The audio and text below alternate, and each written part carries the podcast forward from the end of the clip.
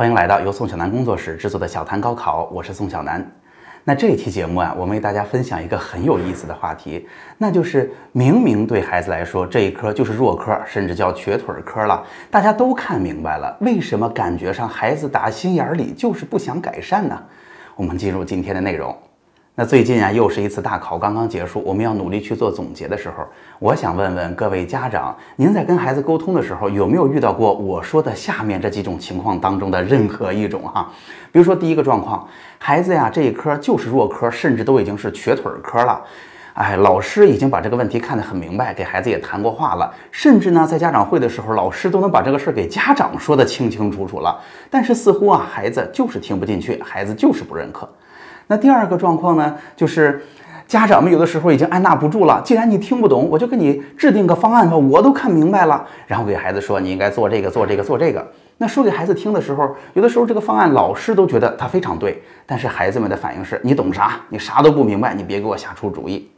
那第三个神奇的状况就是，有些同学呀，他明明比如说数学这个学科特别弱哈，他不擅长，但是在平常复习的时候，从来不给数学花时间，他花的时间全都在那些他特别擅长的学科上。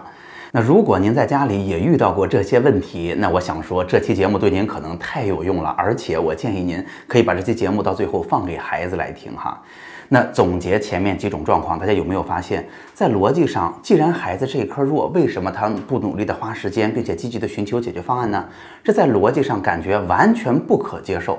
但是我必须得说，这在心理上却又显得那么的天经地义。所以今天这期节目呀，我主要是给孩子们下个台阶儿哈，在心里边让他们舒服，看看我们能不能在这些学科上重新振作勇气啊，继续往前走。那我首先想说的是，其实啊，孩子们遇到的困境一点儿都不小，大家千万不要小看了现在孩子心里的负担。那我举一个简单的例子哈，大家想想看，如果呃在收看节目的是爸爸妈妈哈，您在工作当中两年三年一直都没有把你负责的这个任务做好，然后啊来自领导的、来自您的收入上的都是负面的评价，那我想问，真正遇到这样的情况了，两三年之后。您是选择离开这个工作的可能性比较大呢，还是现在仍然有一腔热情，愿意去奋斗，努力要克服困难呢？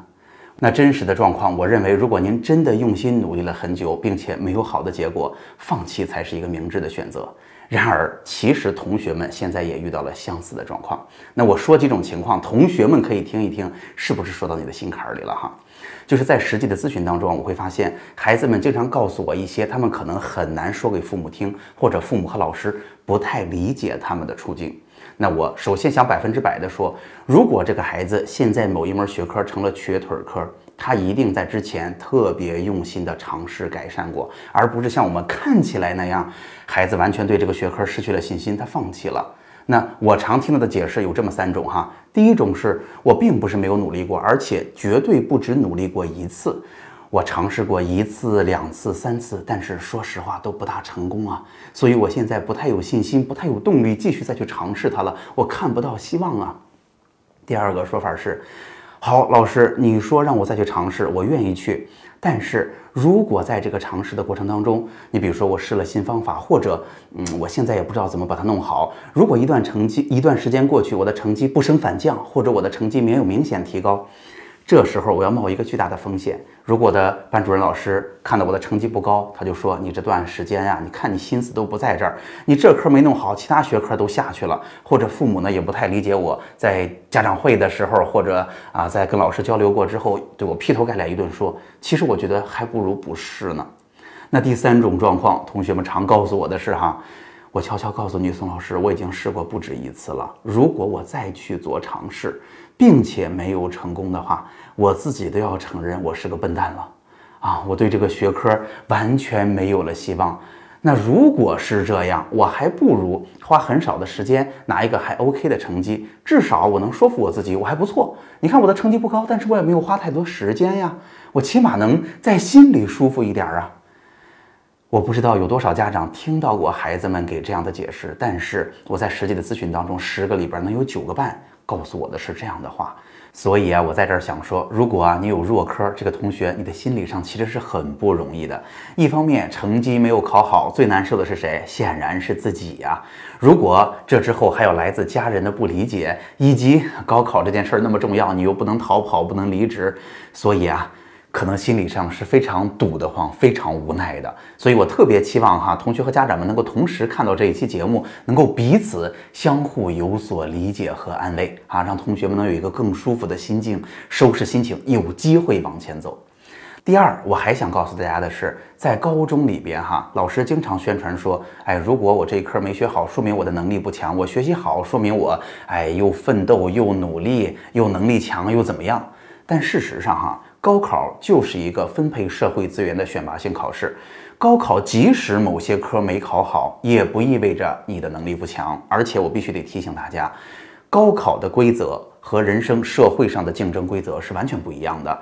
高考考得好的人，不意味着在社会上都会特别成功，否则这个社会就应该被状元统治着。然而事实上并不是。而且大家想想看哈，高考考出来的是什么样的人？高考考出来的是缺点少的人，或者说各个学科比较平均的人。因为，比如说我特别不擅长语文，我语文扣二十分，和我不擅长数学，数学扣二十分，在报志愿选机会当中是一模一样的。这是高考的规则。然而，在人生当中比的不是谁的短板少，而是比的谁的长板长啊！这就是所说的一招鲜吃遍天。很可能你有一项东西特别有天赋，就足够你这辈子活得非常好了。所以。高考某些学科学不好，不意味着你的能力就不强，你未来就不会成功哈。所以在这个事儿上，我觉得，啊，高中无论怎么宣传哈，把高考的重要性说得多么重要，高考确实很重要，但它不意味着你就不是一个优秀的、有潜力的学生和孩子了。我必须得给大家澄清这一点。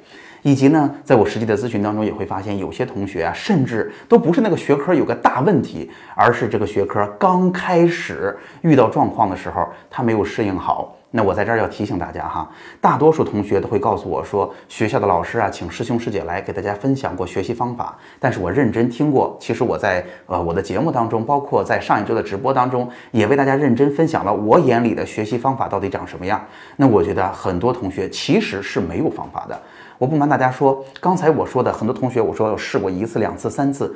大多数同学。遇到困难，他解决问题的方式就是用原来的方法，但是更努力。比如说遇到问题就去刷题了，遇到问题就不睡觉了，哈，使劲学。但是他并不是换了新的方法，你很难取得本质上的突破。所以啊，我真的见过不少同学，不是这个学科他学的有多差，而是他在一开始遇到这个事儿的时候就不知道换一个招是什么招，他没有成功过，所以在一个小坑里边不停的摔，不停的摔，不停的摔。有过几次这样的经验之后，他的自信心就受挫了，所以这个学科就变成了他的瘸腿科，他也不想再去尝试了。所以非常理解大家。那第三，我想告诉大家的是，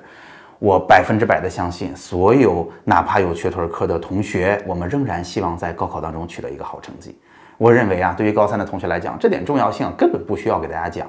还是那句话，不是高考分数高就是你的能力强，也不是高考成绩差你就一事无成。那高考是个什么考试？咱们不要说的那么高大上，接地气一点，就是国家有那么好的教育资源，那高考给你个规则，就用这种方式大家去争，谁的分高谁就先选，不就这么回事吗？所以我们要做的事儿是什么？是在高考里边尽量把我们的位置往前提，而不是说我们在高中认真学习、认真努力，我未来就有前途，就是能力强，两回事儿哈。所以在高考里边，怎么在不违反法律、不违反道德的情况之下，那取得一个更高的成绩，就是我们现在的目标。而且我认为，在高考里边想取得高分儿。是每个同学的目标和动力，我根本就不需要强调说，哎呀，高考太重要了，你现在这么不努力，或者你有弱科不去解决，这怎么能行呢？坚决不是这样，我相信你们打心眼里想弄好，只是很无奈。那如果是这样，哎，我问问大家哈，大家可以一会儿按个暂停，自己想一想这个问题的答案，就是想把高考考高哈，最省劲儿的方法是什么样？给大家三秒钟，一、二、三，其实是在高考前一天。看过了原题，对不对？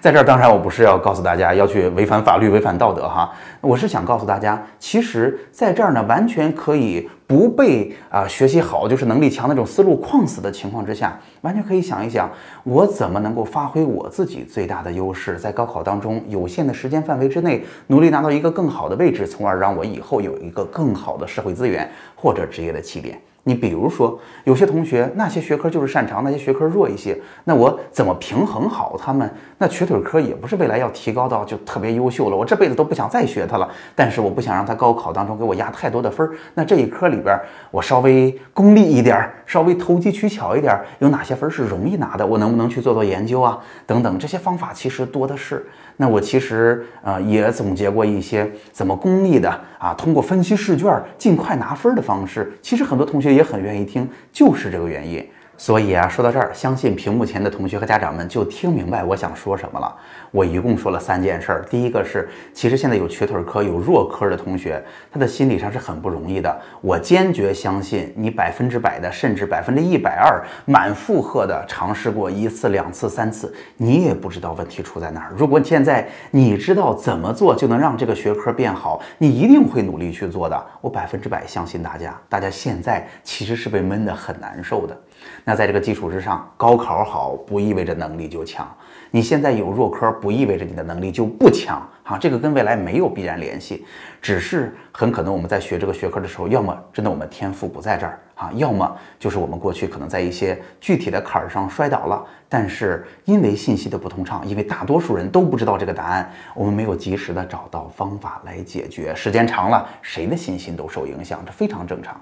以及我想告诉大家。哎，大家都想在高考当中取得一个先机，未来选一个好的大学、好的专业，啊，给自己的人生选择一个更高的起点啊。然而这件事儿可以变得更有意思一些，不是苦哈哈的，哎呀，继续像那个同学们、老师们或者主旋律宣传的那样，哎，要去拼命了，要去怎么做？而是根据自己的现实状况，我们完全可以把它当一个小项目来做呀。有些同学其实人很灵活，你也可以把它当个创业来做呀。那我怎么通过自己的？啊，性格啊，我学习的方式啊，我甚至作息，我怎么用好自己的资源，把这个成绩给它尽快的提升上去啊？还有哪些投机取巧哈？在这儿我说战略上动脑筋哈，投机取巧的方法吗？这其实都是大家值得去琢磨的事情。那我不知道今天这期节目，我把这些想法说给同学们和家长们听，能不能让那些我有一点弱科，有一些学科可能学的一直不太好，甚至已经影响了我们信心和家长、老师们对我们有些不理解的同学们心里的负担，能不能稍轻一些？我认为，只有把这些包袱慢慢的甩掉了，周围的环境让我们有安全感，哪怕去做尝试，尝试不成，我也相信你，你也已经付出了百分之百的努力，以及我也愿意努力的分享更多的方法，甚至是一些功利的、赶快见到分儿的方法给同学们，让你能够慢慢的在自己不擅长的领域里边再去起步，再去做最后一次尝试。我相信哈，敢于在这时候继续面对弱科的同学，都是内心强大的。都是自信心没有被打倒的，你们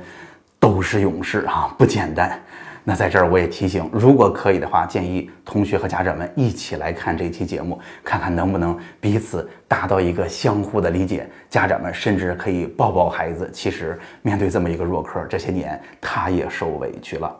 好，那今天的节目就到这儿。如果今天的节目帮到了您呢，欢迎您也把这期节目分享给更多。不容易的考生和家庭，能让他们心里更舒畅一些，能够积极的去面对现在不擅长的领域。好，那还是那句话，节目最后是我个人的二维码，如果你也有自己的问题，欢迎你扫描节目最后的二维码，私下里告诉我，我会在节目当中为您解答的。好，这期节目就到这儿，我们下期再见。